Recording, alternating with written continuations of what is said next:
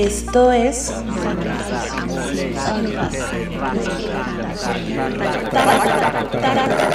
Taco de Palabras.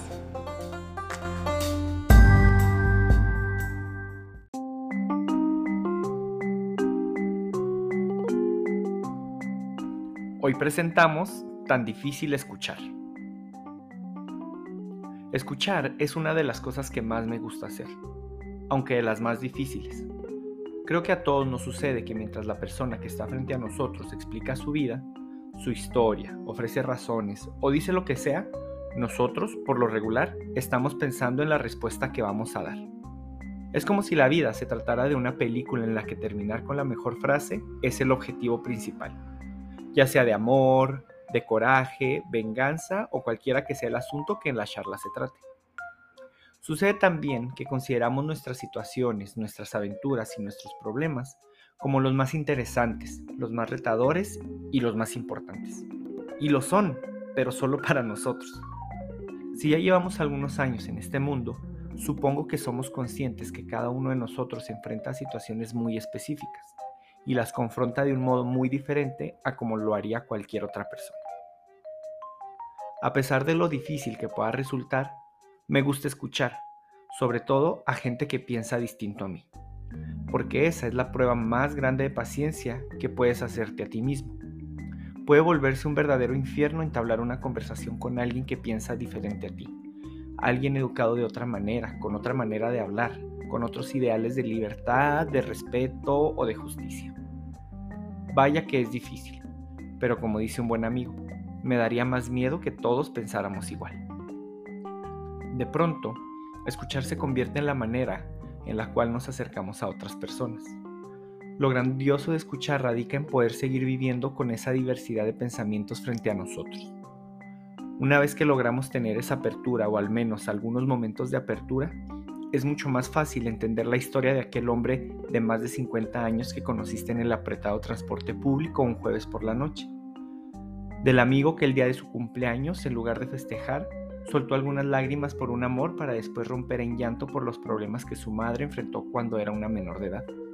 O la amiga que te pidió leer el libro que escribió con textos en los que hablaba más de amor que de otra cosa, siendo que el amor no es lo tuyo.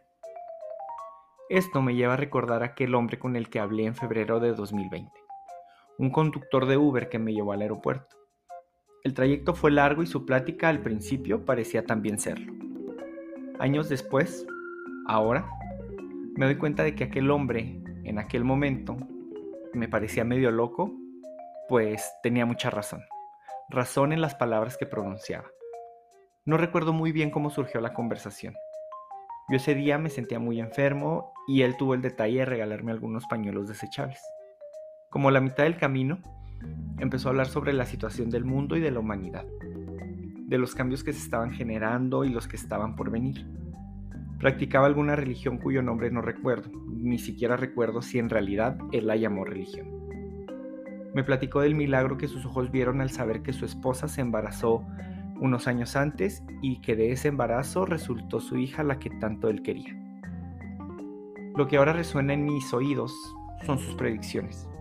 Basada en sus diferentes lecturas sobre los cambios que venían en aquel año, en el 2020, dijo que ese año sería muy importante para la humanidad que algo estaba por suceder y ese algo nos cambiaría por completo a todos o a muchos de nosotros. Afirmó no saber qué o cuándo sucedería, pero sucedería. Eso era seguro, y después de eso, todo sería mucho mejor. ¿Usted cree? le pregunté. Me respondió que sí. Me dijo que nosotros, las nuevas generaciones, somos diferentes a quienes hoy dominan el mundo, que somos más sensibles, más nobles, que nos preocupaba nuestro mundo y eso haría la diferencia. Entre tantos cambios presentados en los últimos meses, me gusta creer que ese hombre no estaba tan loco al hablarme de esas cosas en las que cree firmemente. Me gustaba creer que después de una pandemia todos sacaríamos a flote esa sensibilidad, esa nobleza y esa preocupación por nuestro mundo de las que él hablaba. Me gusta pensar que seremos capaces de hacer las cosas mejor que antes, de hacer pequeñas acciones que nos hagan sentir mejor con nosotros mismos y con los demás, de sentir paz, de sentir tranquilidad pero tampoco me hago muchas ilusiones. La verdad, Me conformo con tener más momentos que me permitan ser capaz de realmente escuchar para no perderme de esas fantásticas ideas que todos traen en sus cabezas y poder entenderlas, aunque sea un poquito, aunque sea algunos meses después de haberlas escuchado.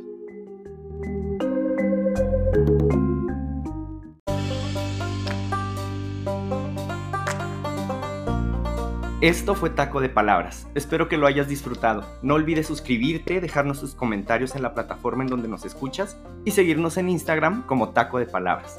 Yo soy Iván Gómez Caballero. Nos escuchamos la próxima.